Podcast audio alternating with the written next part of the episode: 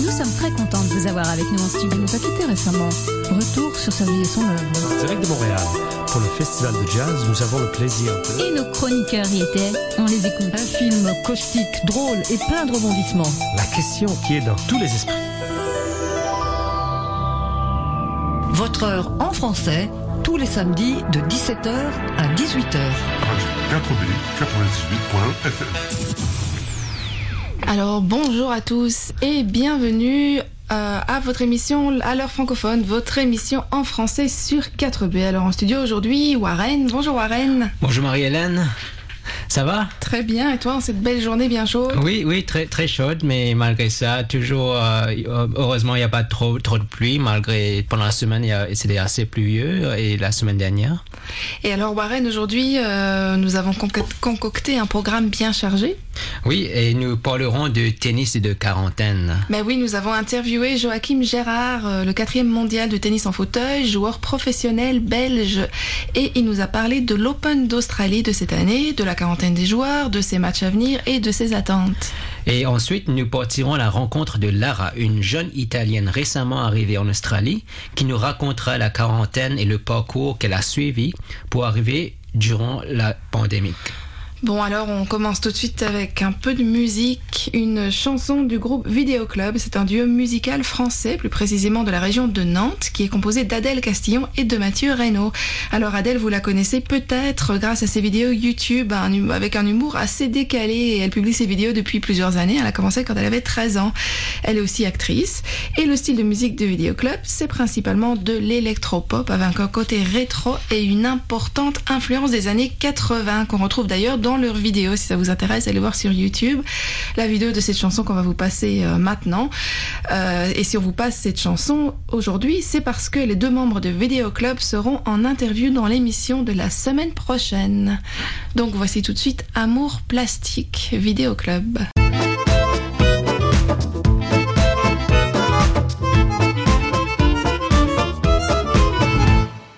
C'était Vidéo Club euh, Amour Plastique. Alors maintenant parlons tennis. Euh, Warren, est-ce que tu es un amateur de tennis? Euh, je regarde le tennis, mais je ne, ne joue pas. J'ai déjà essayé, mais j'avais, mais après ça, la session, j'avais le bras qui était, euh, j'avais beaucoup de mal pendant une semaine. D'accord. Donc, Donc ouais. tu regardes le tennis, donc tu sais certainement que maintenant c'est l'Open de l'Australie à Melbourne. Est-ce que tu tu t'y ouais, je, intéresses? ouais, je vais, je, je vais regarder, je vais regarder qui va gagner. Ouais. Oui, donc c'est le premier tournoi, c'est le premier tournoi de l'année, hein, le premier Grand Chelem de l'année qui a commencé le 8 février à Melbourne. Alors tous les participants sont arrivés en Australie il y a une dizaine de jours avec leur staff, hein, avec euh, leurs entraîneurs et leurs familles parfois, et ils ont dû effectuer leur quatorzaine, donc une quarantaine de 14 jours avant de pouvoir disputer leur tournoi de préparation. On en a beaucoup entendu parler dans les médias. Euh, on parle des conditions de cette quarantaine et les réactions des joueurs ont fait beaucoup de bruit. Alors Joachim Gérard, numéro 4 mondial de tennis en fauteuil, a accepté de faire une interview dans le cadre de ce grand chelem et de nous parler des conditions assez spéciales dans lesquelles euh, ce tournoi se déroule. Heureusement pour lui, hein, aucun cas de coronavirus n'a été détecté dans l'avion qu'il a amené à Melbourne. Et donc, contrairement à euh, en 72, enfin 72, on va parler en belge, de ses collègues joueurs, il a pu assez rapidement sortir de sa chambre d'hôtel 5 heures par jour pour aller s'entraîner. Mais les mesures sanitaires étaient très strictes et les sorties étaient vraiment bien encadrées. Alors, on va l'écouter tout de suite, Joachim Gérard. Bonjour euh, Joachim Gérard, merci beaucoup en tout cas d'avoir accepté euh, de faire cette interview pour nous sur 4B. Ça- bonjour, c'est avec plaisir. Alors vous êtes belge, vous êtes euh, joueur professionnel de tennis en fauteuil roulant et vous êtes en fait le mieux classé des joueurs belges puisque vous êtes le quatrième mondial en tennis en fauteuil roulant, c'est bien ça? Oui, tout à fait. Alors pour nos auditeurs qui peut-être ne vous connaissent pas bien, est-ce que vous pourriez nous parler un peu de votre parcours de joueur de tennis? Comment est-ce que vous êtes arrivé à ce niveau-là? On va dire un, peu par hasard, enfin, on va pas s'étaler là-dessus, mais euh, à l'âge de 12 ans, suite euh, à une opération, donc moi, ce qu'il faut savoir, c'est que je suis handicapé, j'ai contracté la polio à l'âge de, de 9-10 mois. Et euh, j'ai toujours pu marcher, mais avec difficulté. J'ai dû être opéré de, euh, ma jambe droite qui avait 5 cm de différence euh, avec ma jambe gauche. Et donc je me suis retrouvé en fauteuil à ce moment-là quelques, mois. Je marche de nouveau maintenant, même si je me déplace toujours en fauteuil. Mais et durant ces, mois-là, j'ai pas pu pratiquer de sport. Et une chose en, amenant une autre, en fait, j'ai commencé à essayer le, tennis en fauteuil roulant. Et suite à ça, ça m'a vraiment vraiment plu j'ai continué à le pratiquer jusqu'à jusqu'à en arriver au, au niveau où j'en suis aujourd'hui. Nous avons l'occasion de vous avoir en interview parce que vous êtes pour le moment en Australie dans le cadre de l'Australian Open. Alors c'est votre premier tournoi de l'année et il se passe évidemment dans des conditions assez spéciales puisqu'à cause de cette pandémie euh, qui nous affecte tous, les joueurs internationaux ont dû, doivent encore faire une euh, quarantaine et on en parle beaucoup dans les médias. Et vous, est-ce que vous êtes toujours en quarantaine pour le moment? Oui, oui, euh, la quarantaine n'a débuté que il y a de cela une semaine et demie, ce qui est, fait déjà un, un certain un certain temps, et elle se terminera vendredi. Euh, à- je ne sais pas encore à quelle heure, mais vendredi euh, 29 janvier.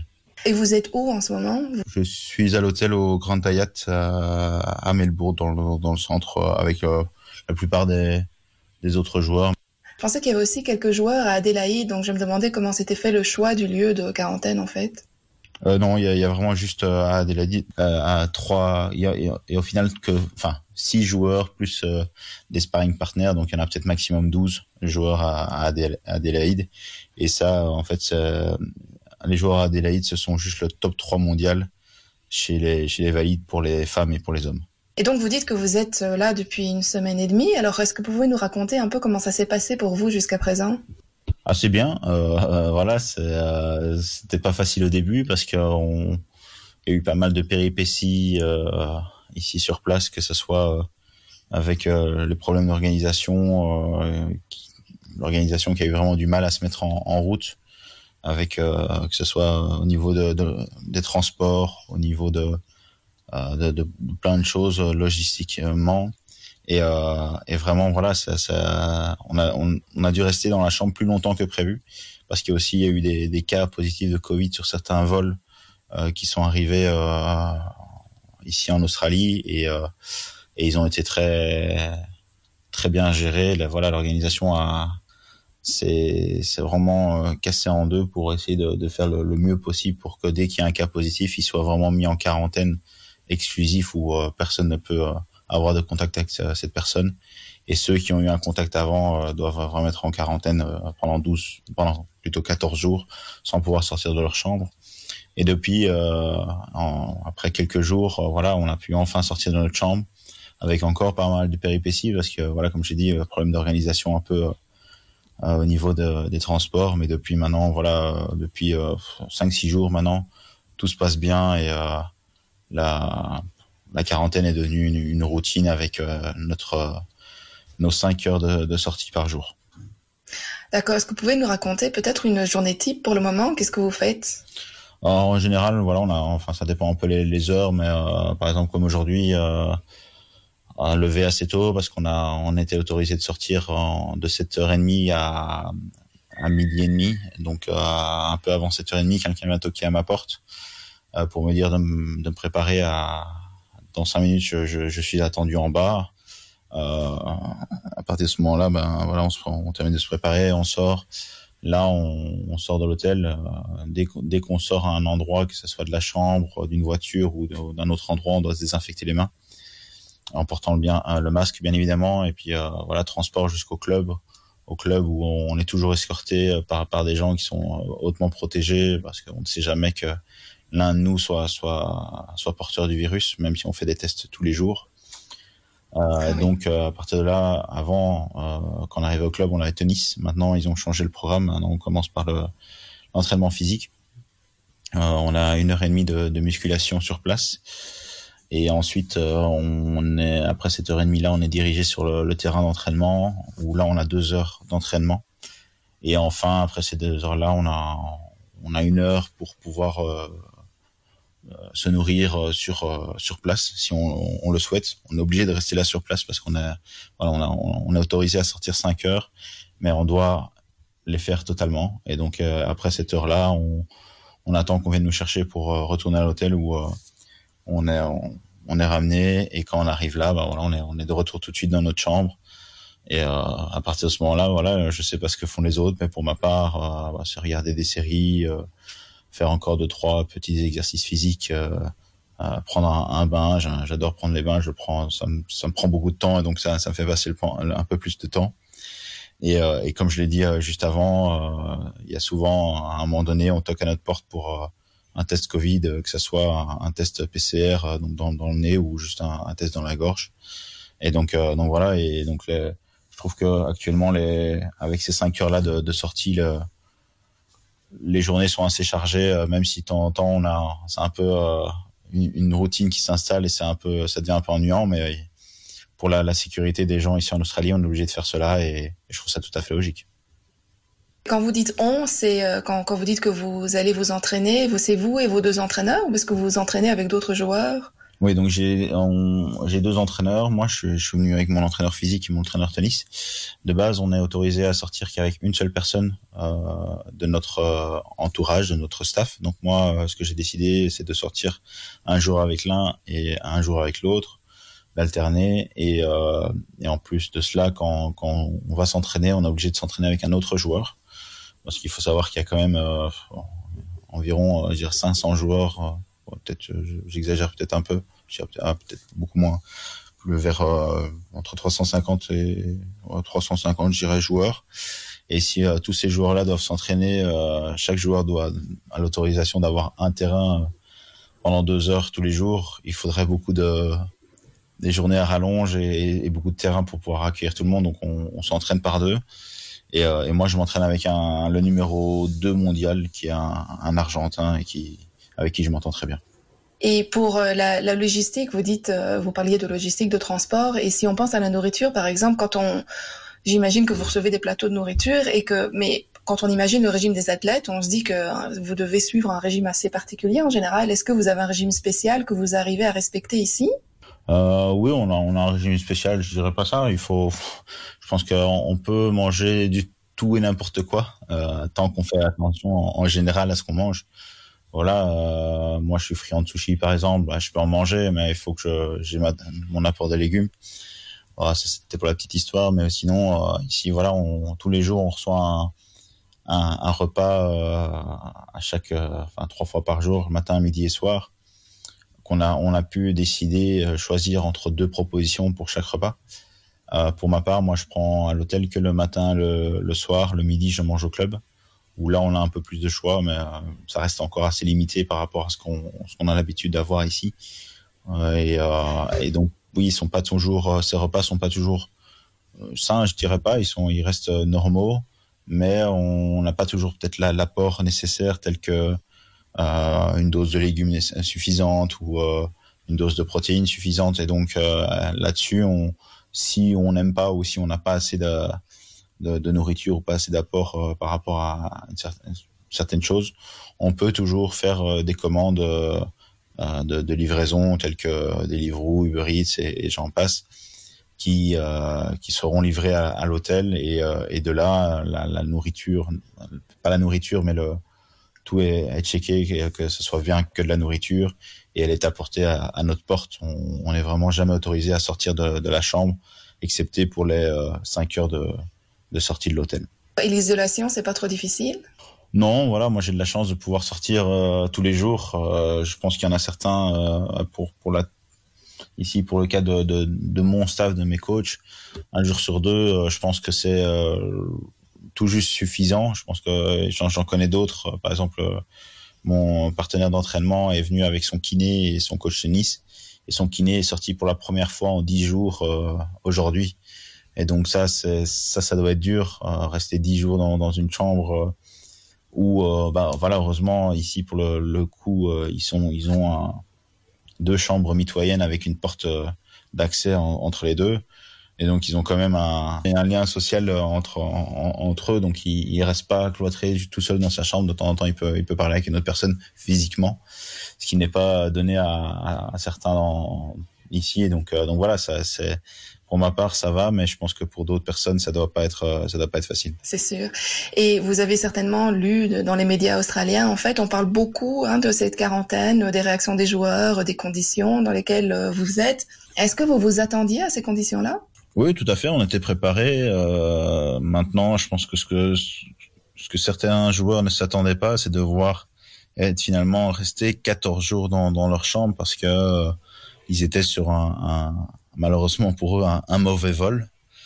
Et, euh, et donc, euh, donc là-dessus, c'est, ça doit être très dur pour eux parce qu'au final, voilà, qu'ils soient seuls ou, euh, ou avec leurs compagnons ou pas, rester euh, 14 jours dans une chambre à, à jamais pouvoir respirer l'air parce que c'est ça aussi. euh, Il y, a, y a, on va dire qu'il y y a certains joueurs qui se plaignent de, de l'avantage que qu'ont ceux les, les, les joueurs de à Adélaïde. Ils ont le, ils ont un balcon alors qu'ici à Melbourne, bah voilà, on certes les, les chambres sont très bien, on va je, je m'en on va pas s'en plaindre, mais malheureusement on a on n'a pas de balcon donc euh, pour ceux qui, qui ne sortent pas tous les jours, c'est très dur de ne pas pouvoir respirer de l'air frais.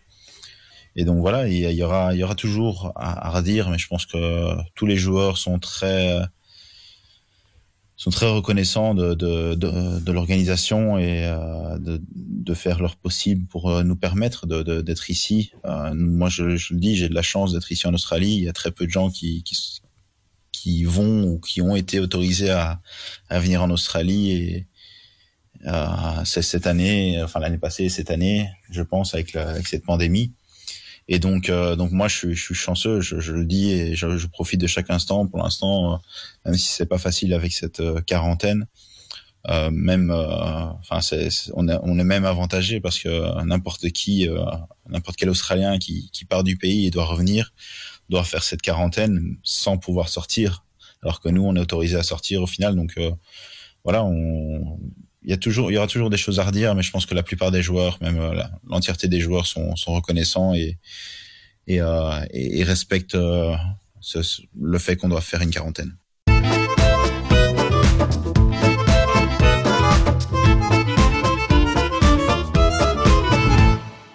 Et c'était Dick Annegarn, notre Hollandais chantant qui s'accompagne tout seul à la guitare acoustique dans ce nouvel album Sol avec un tréma sur le haut. Alors un tréma qui fait toute la différence, deux petits points sur la voyelle qui transforment une note de musique en un mot qui dit la solitude. Dick Annegarn a enregistré Sol dans son home studio en Haute-Garonne. Il vit dans un petit village des Petites Pyrénées à Lafitte Toupierre où il organise chaque année le festival du Verbe et vous venez d'entendre Tox, une chanson de son nouvel album.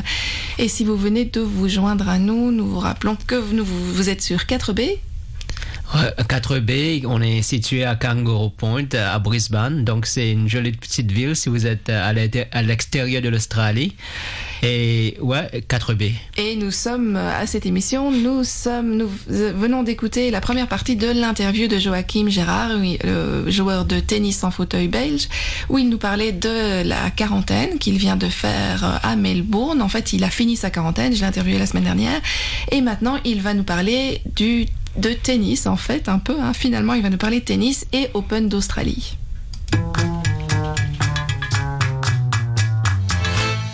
Dans la première partie de cette interview, nous avons parlé de la quarantaine à laquelle doivent se soumettre les joueurs qui viennent à l'Australian Open.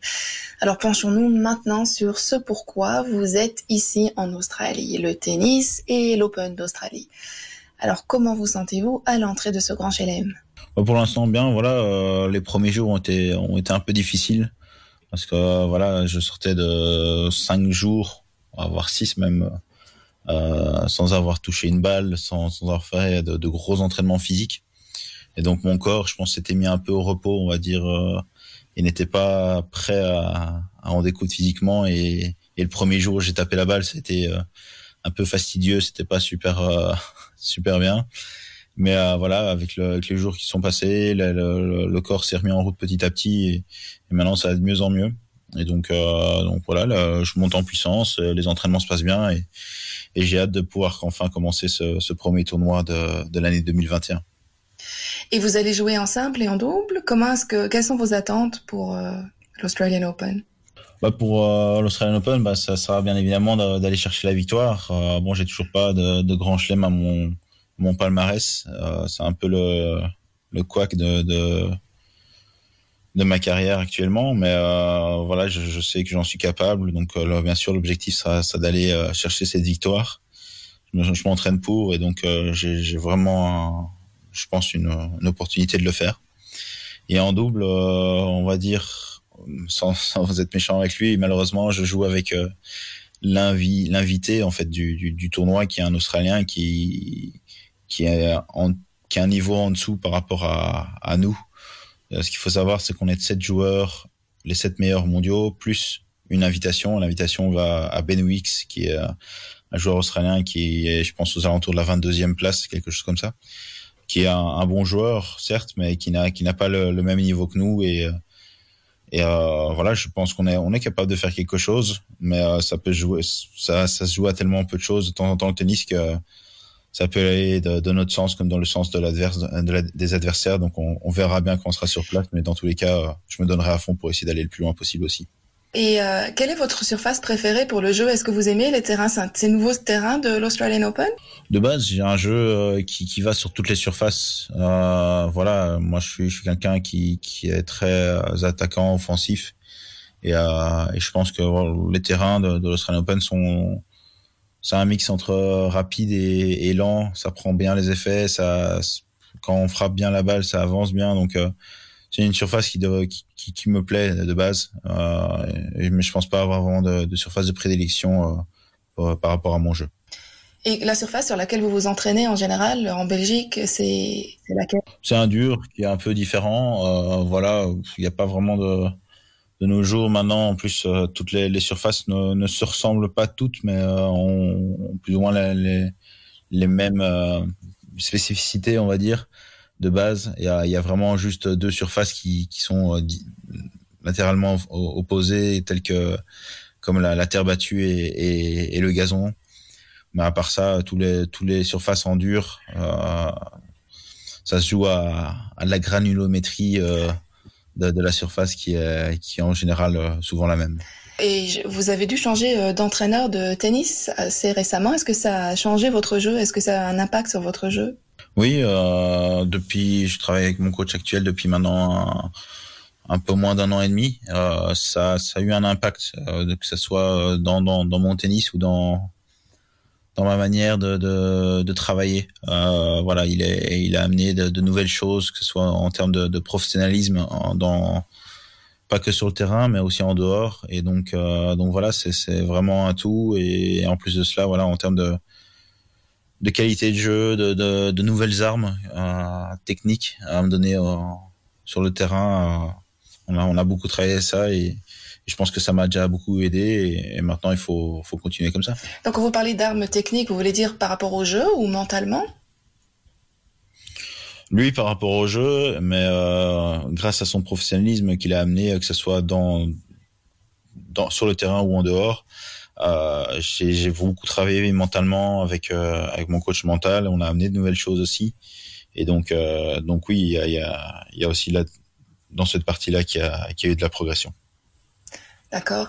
Et 2021, c'est une année assez spéciale, j'imagine, d'une part avec l'incertitude qui est euh, liée au virus et d'autre part avec les Jeux paralympiques qui devraient se passer à Tokyo en septembre. Est-ce que c'est une année qui génère du stress pour vous? Comment est-ce que vous vous préparez mentalement? C'est une année particulière, certes, avec les Jeux, Jeux paralympiques, mais euh, c'est une année euh, toujours très chargée, surtout dans le tennis. Voilà, on a, on, a quand même quatre grands chelems, on a à côté de cela une quinzaine de tournois, donc on voyage déjà euh, plus de 20 semaines par an. Et avoir les Jeux paralympiques en plus fait que rajouter, on va dire, deux semaines de tournois en plus, donc certes, on, y pense, mais on n'a pas le temps d'y penser tellement qu'on a de tournois, qu'on on voyage à travers le monde, donc on, s'entraîne euh, assez souvent. Et donc, euh, on, au final, ça reste une année particulière qu'on a tous les quatre ans. Pour, pour le cas ici, ça va être dans trois ans euh, pour Paris. Mais euh, ça reste une année plus ou moins normale, durant laquelle voilà, on, on sait qu'il y aura un, un autre grand objectif et que bien sûr, on le visera et il faudra faire avec. Et la pandémie en Belgique, on, nous on est en Australie, donc on voit ça de loin, mais en Belgique, la situation a l'air assez difficile. Est-ce que votre entraînement a été affecté par avec le confinement, les déconfinements? Est-ce que ça a été difficile pour vous? Pour ma part, ça n'a pas été fort, euh, fort affecté parce que j'ai, avec mon statut de sportif de haut niveau, j'ai eu le, la chance de pouvoir continuer à m'entraîner, mais certes, même si on a décidé de faire un, une petite pause en, en, début de pandémie euh, l'année passée, en, en, mars dernier. Mais euh, voilà, on, comme je dis, j'ai eu la chance de pouvoir continuer à m'entraîner, à, pouvoir euh, progresser et, et, penser à mon tennis malgré cette euh, le, confinement et comme vous dites le, reconfinement en, en, octobre dernier. Et, et voilà, donc ça, même si ça je prends des risques au final de, de le faire. On, on, fait toujours très attention, que ce soit avec mon staff ou alors euh, avec les gens qui, travaillent dans le dans le centre dans lequel je, je, vais m'entraîner. Et donc euh, donc voilà, on continue à faire très attention à se désinfecter les mains et euh, et jusqu'à aujourd'hui. Et pourtant ma, ma, compagne est, infirmière, donc elle elle vit la, la pandémie tous les jours. je n'ai toujours pas été contracté le virus et et dans mon entourage, je, je n'ai pas encore croisé beaucoup, quasi personne n'a attrapé le virus. Et vous disiez tout à l'heure que vous jouez depuis l'âge de 14 ans. Est-ce que vous avez vu une évolution euh, dans l'intérêt pour le tennis en fauteuil roulant, pour la couverture médiatique? Par exemple, je sais qu'ici, on regardait jamais de match euh, de tennis en fauteuil roulant. Puis les dernières années, les, les gens commencent à s'y intéresser. Est-ce que vous avez vu un changement? Oui, bien évidemment qu'il y a eu un, un changement. Et, euh, et, en fait, bah, c'est un peu la même chose qui se passe ici, on va dire. Euh, jusqu'à jusqu'à peu en Australie, le, le, tennis en fauteuil roulant était assez euh, méconnu et, euh, et, grâce à, à, Dylan Alcott qui qui est numéro un mondial dans le dans la catégorie quad, euh, il a commencé, il a fait un boom médiatique mais énorme et qui, qui, qui est incroyable pour, pour, pour notre sport ici en Australie. Et, et pour cela, on, on, en est tous reconnaissants parce que c'est ça, ça peut faire que du bien pour le pour le tennis en fauteuil roulant d'abord et puis pour le handisport en général. Et, euh, et c'est ce qui se passe aussi un peu en Belgique. Bon, pour ma part, voilà, c'est moins un boom médiatique comme il s'est passé pour lui, mais euh, voilà, on, on continue à, à, ça continue à faire à évoluer chaque chaque année avec que ce soit avec mes résultats ou avec les résultats d'autres d'autres athlètes. Euh, ici, pour ma part, voilà, je suis un peu le, un des fers de lance du, du, du handisport en Belgique. Et, euh, et, si je peux, à travers ma notoriété, faire connaître euh, que ce soit le tennis en fauteuil roulant ou, d'autres sports euh, pour personnes à mobilité réduite, bah, j'en profite et, et, vraiment, voilà, cette médiatisation, cette connaissance du, du handisport chaque année évolue et, et, le grand public commence à pouvoir le regarder pas tous les jours, certes, mais euh, à commencer à pouvoir le regarder de temps en temps. Et c'est vrai que c'est très intéressant, hein, vos interventions médiatiques. Par exemple, votre, euh, votre carnet de bord sur la RTB, c'est très agréable à lire. Oui, euh, ça, voilà, j'ai de la chance d'avoir été choisi par, euh, par la journaliste pour euh, être, euh, pour faire partie de, de ce, pour faire un carnet de bord. voilà, si j'en profite toujours dès, dès que c'est possible de ce soit pour moi, pour euh, comme je dis, pour le, handisport ou pour le tennis en fauteuil roulant, euh, de d'avoir une, certaine couverture médiatique. Et, euh, voilà, en plus, je pense que c'est même si on, peut s'imaginer ce que c'est de vivre ce qu'on vit actuellement, c'est quand même des choses qu'on n'aura pas tous les jours l'opportunité. Et si je peux partager cette, expérience avec avec d'autres personnes, c'est avec grand plaisir. Et c'est pas la première fois que vous venez en Australie, je, je pense, je ne me trompe pas? Non, tout à fait. Je viens depuis euh, 2014. D'accord. Est-ce que vous allez visiter cette fois-ci ou est-ce que vous avez déjà visité un peu l'Australie? J'ai déjà un peu visité, pas pas pas beaucoup parce que c'est pas mon mon leitmotiv. Euh, je, voilà, je suis souvent ici pour euh, pour une raison, c'est pour euh, aller le plus loin possible dans les tournois. Et donc, euh, donc j'ai rarement pris le, le temps de, de, visiter Melbourne. Je connais pas du tout. Euh, j'ai jamais vraiment, je me suis jamais vraiment baladé dans la ville. Et pourtant, euh, comme je dis, bah, je viens depuis 2014 euh, euh, tous les ans. Et à côté de cela, bah, j'ai été une fois dans, dans Sydney. voilà, ça arrivera un jour. Je sais que je me poserai, ou alors je viendrai avec ma compagne et, euh, et on visitera peut-être un peu plus l'Australie en, en, général. Mais actuellement, voilà, mon objectif, euh, je suis pas ici pour ça, même si j'aimerais bien. Mais euh, voilà, je suis ici pour pour pouvoir jouer au tennis, pour pouvoir aller le plus loin possible et, euh, et ça d'abord et après on verra. Bien sûr, et c'est pas tous les jours que, que je vous l'ai dit qu'on interviewe un Belge à notre antenne. Est-ce que vous auriez un message pour les Belges qui nous écoutent, hein, qui, qui habitent ici ou ailleurs en fait, puisque on, on nous écoute de partout en ligne?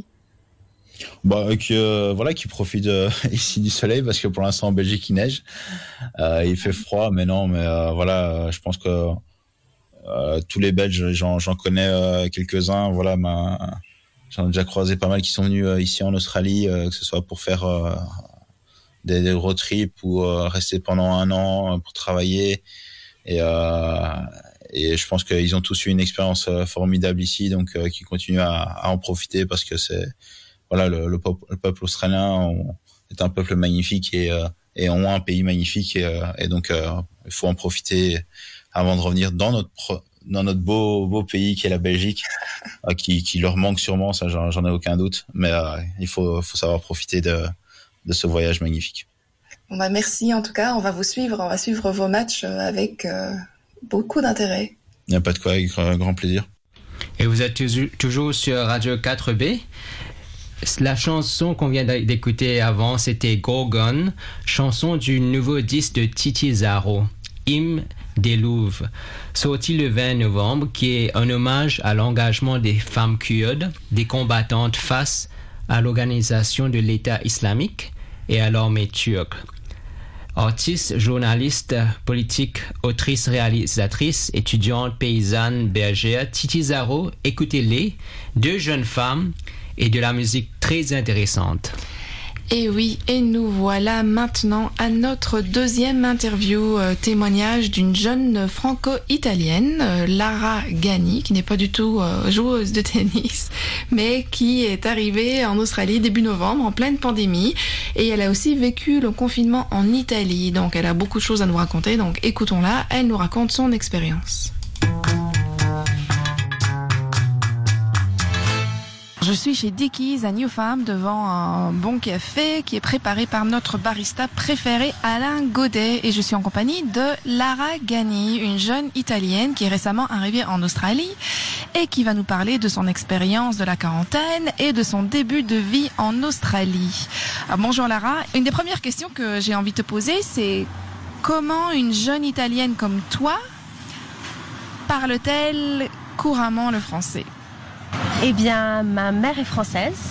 Euh, j'ai toujours parlé français avec elle à la maison. Et j'ai vécu à Paris pendant 8 ans. Tu es italienne, donc ta mère est française et ton père est italien, c'est bien ça? C'est bien ça. Et tu as vécu une partie de ta vie, une partie de ton enfance en Italie aussi? J'ai grandi en Italie. Euh, je suis née en France, mais j'ai grandi en Italie. J'ai passé euh, mon bac en Italie. Et puis après, j'ai passé mes études supérieures euh, en France. Et après tes études supérieures en France, tu es retourné en Italie, c'est ça? Ta formation universitaire, ton travail, ça s'est passé en Italie? C'est ça. Euh, j'ai commencé à travailler à Paris, j'étais professeur euh, dans des collèges et lycées. Et, puis, euh, et puis j'ai décidé de rentrer en Italie parce que j'avais de la nostalgie pour ma Toscane bien aimée. Et j'ai emménagé à Florence où j'ai vécu donc euh, trois ans et où j'ai rencontré ma femme, donc il y a deux ans, qui est australienne. Donc tu es ici à Brisbane depuis combien de temps? Et je suis à Brisbane depuis le 2 novembre. Ça veut dire que tu étais en Italie pendant le tout premier, enfin le deuxième confinement après la Chine, le deuxième confinement pour cette pandémie? Exactement, oui, en Toscane.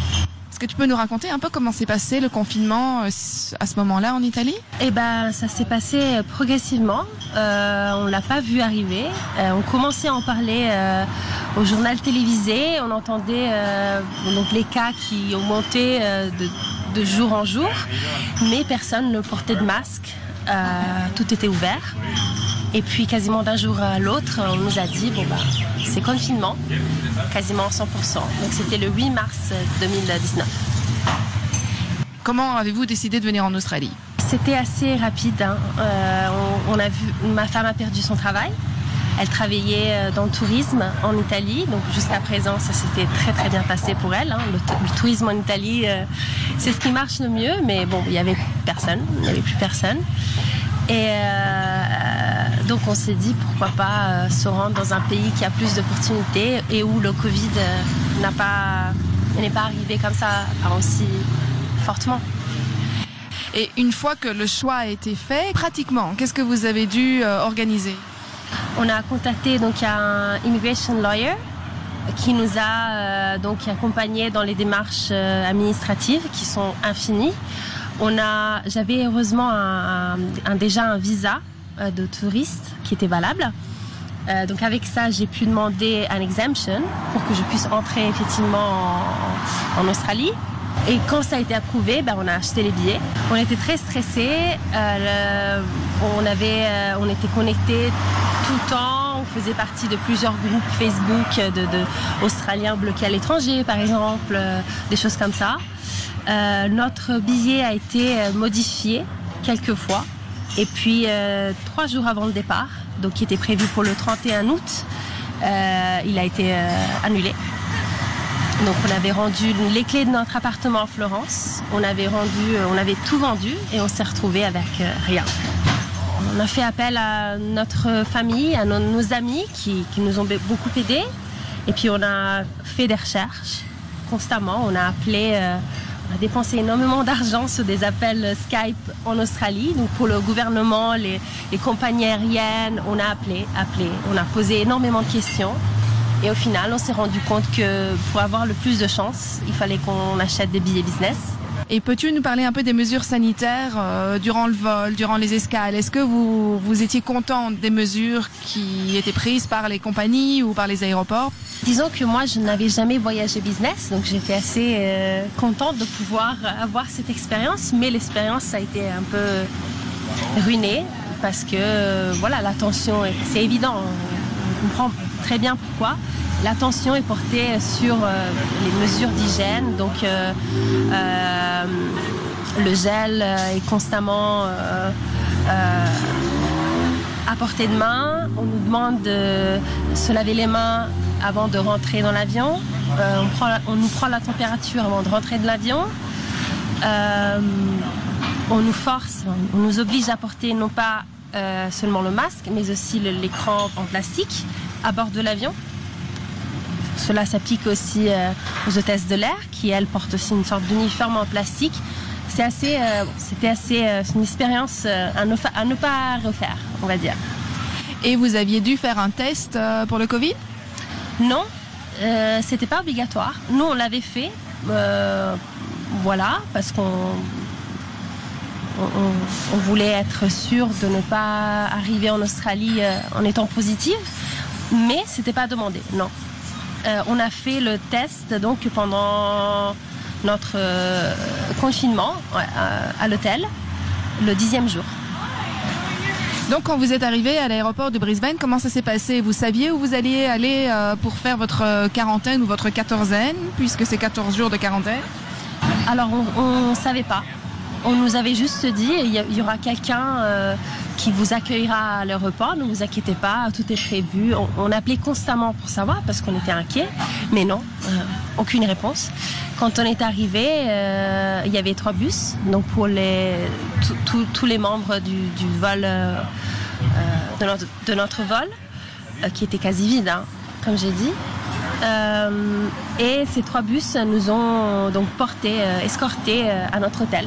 Et peux-tu nous raconter un peu la, quarantaine une fois à l'hôtel Comment est-ce que ça se passe Une fois que vous arrivez, on vous dépose à l'hôtel, on vous envoie tout de suite dans votre chambre, euh, vous êtes escorté, euh, raconte-nous un peu. C'est très bien organisé, je dois dire. Euh, il y a des membres de la police partout. On est escortés partout, évidemment, et tout le monde porte des masques et des gants. On nous explique, donc en arrivant, on nous explique que on on va pas pouvoir quitter la chambre, ouvrir, ouvrir les fenêtres, bien sûr, ouvrir la porte non plus. Euh, on nous explique que les repas seront prévus trois fois par jour, et c'est tout. Ça a été assez rapide finalement. Puis vous allez dans votre chambre et vous n'en sortez pas pendant 14 jours? C'est ça. Euh, on avait le droit à 20 minutes par jour. On pouvait appeler la réception de l'hôtel et demander euh, hair break. Et voilà, un membre de la police euh, frappait à notre porte et nous escortait à la terrasse pendant 20 minutes où on pouvait effectivement marcher un peu, prendre un peu l'air, masqué évidemment. Et, et c'est tout. Donc comment est-ce que vous avez passé vos journées? Et ben, on a dessiné, on a dansé, on a chanté, on a regardé beaucoup de télévision, on a regardé beaucoup de films, beaucoup de séries. On a patienté. Et qu'as-tu trouvé le plus difficile dans ce, cet isolement à l'hôtel? Euh, le fait de rester euh, dans une chambre où il n'y a pas d'air euh, fraîche. Le fait que la nourriture euh, soit parfois froide et pas forcément à nos goûts. Et est-ce qu'il y a quelque chose qui t'a agréablement surprise dans, dans cette expérience à l'hôtel? Eh ben, j'étais, je pensais pas pouvoir euh, avoir 20 minutes, euh, ne serait-ce que 20 minutes tous les jours. Donc ça, c'était vraiment euh, très bien. Et puis tout le monde était très gentil. Il y avait des membres du gouvernement qui nous appelaient constamment par téléphone pour checker euh, sur nous comment ça se passait, comment va votre stress, euh, est-ce que vous aimez la nourriture, est-ce que euh, on vous a expliqué comment le test va se passer? C'était très bien. Et une fois sorti, donc après vos, vos 14 jours à l'hôtel, vous avez eu finalement ce jour où vous pouvez enfin faire ce que vous voulez. Qu'est-ce que, quelle est la première chose que vous avez faite en sortant? Eh bien, les quatre derniers jours ont été très difficiles parce que le dixième jour, on a été testé. Euh, et donc, les quatre derniers jours, on n'a pas pu sortir. C'est comme ça, c'est la règle. Et euh, donc, on était vraiment euh, au bout. Et donc, on avait fait des recherches pour des bons restaurants sur Brisbane. Et, on a profité d'un bon brunch, long brunch, dans le Valais. C'était très bien. Est-ce que tu te souviens déjà encore de ce que tu as mangé? Oui, j'ai mangé un avocat, un toast à la- avec de l'avocat et un cappuccino. Juste un cappuccino. Six. Et maintenant que tu es en Australie, comment se passe ton intégration? Ça se passe très bien. Euh, tout le monde est très intér- intéressé par mon parcours. Euh, très inquiet aussi. Euh, on pose beaucoup de questions. Est-ce que ta famille va bien en Europe? Comment se passe? Je vois que la situation est très compliquée. Beaucoup d'empathie.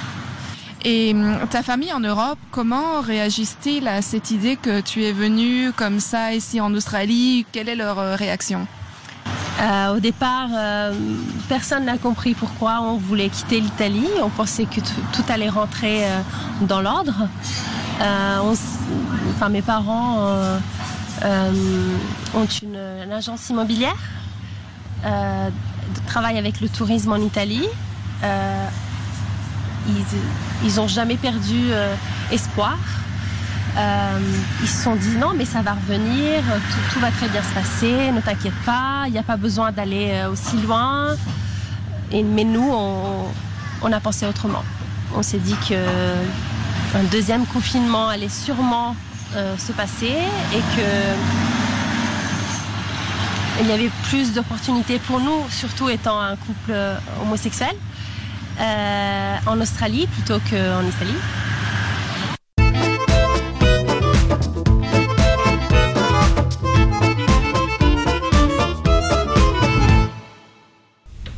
Juste après Lara Gani, vous avez entendu notre chanson australienne de l'émission How Let the Moon, une chanson de Nidala.